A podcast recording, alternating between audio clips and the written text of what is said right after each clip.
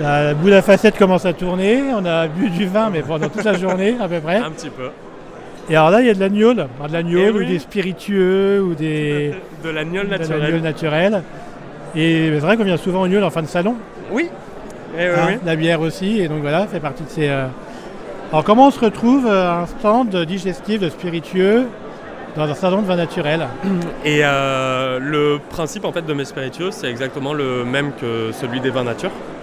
Voilà. Euh, J'utilise euh, pas d'alcool industriel. Pour euh, toutes les fermentations, c'est que des levures indigènes.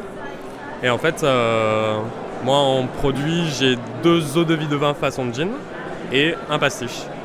Donc le principe et le but, hein, c'est d'utiliser une base de vin que je vais distiller deux fois pour avoir une eau de vie de vin à 70-75 degrés. Et après, je vais faire une troisième distillation pour le marquer en type d'alcool.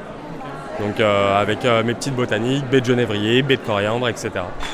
Et tu utilises euh, des mares, des mous des... C'est du vin qui est terminé Ouais. avec des problèmes euh, genre Brettanomyces ou euh, acidité volatile que les vignerons peuvent pas vendre. Et après, moi, j'ai un deal avec eux. Soit je les achète, hein, soit sinon on fait un échange euh, sur de l'alcool.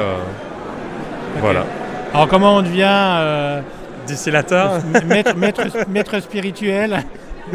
Alors déjà, Et- il faut aimer boire. Et comment euh, dans ce milieu du vin nature en fait Parce que bah, vin nature, vin naturel, vin Mm. sain, propre, nu, euh, tout ce qu'on veut. ouais. Euh, alors moi j'étais euh, commercial en vin et spiritueux avant, j'ai caviste, sommelier, j'ai un peu voyagé, Australie, Chine. J'avais fait quelques vinifications et en fait le, tout ce qui était travail manuel et de production ça me manquait. Donc j'ai rencontré des distillateurs il y a deux ans qui sont basés au Vigan. J'ai vu un alambic en cuivre au feu de bois et je me suis dit ok c'est ça que j'ai envie de faire. Voilà, j'ai envie d'avoir ça chez moi et, euh, et de distiller du coup. Donc euh, ils m'ont pris en formation et euh, j'ai mis six mois à monter le projet, les douanes, etc. Et c'est voilà. facile C'est en terrible. non, c'est terrible. C'est super compliqué. partie administrative, les douanes, ils demandent un, un nombre de papiers qui est, qui est assez hallucinant. Voilà, mais après, il faut, faut de la motivation et, On y et, et de l'envie, et on y arrive. Ouais. Ouais, ouais. Et donc là tu disais, tu présentes.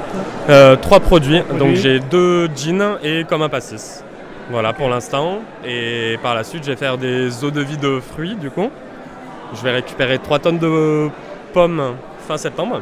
Voilà, à traiter pour faire euh, une eau de vie de pommes. Et euh, il y a un whisky qui va sortir d'ici 3 ans à peu près.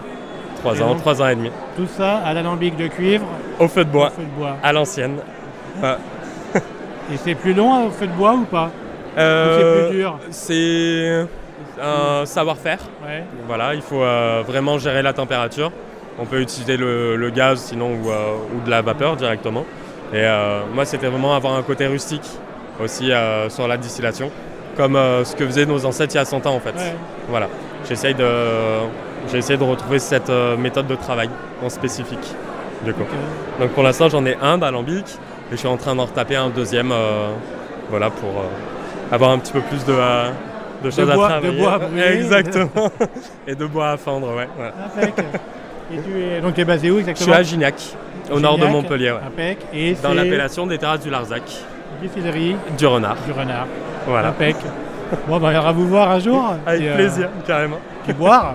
Surtout, Surtout. déguster. Merci, bon salon, salut. Merci.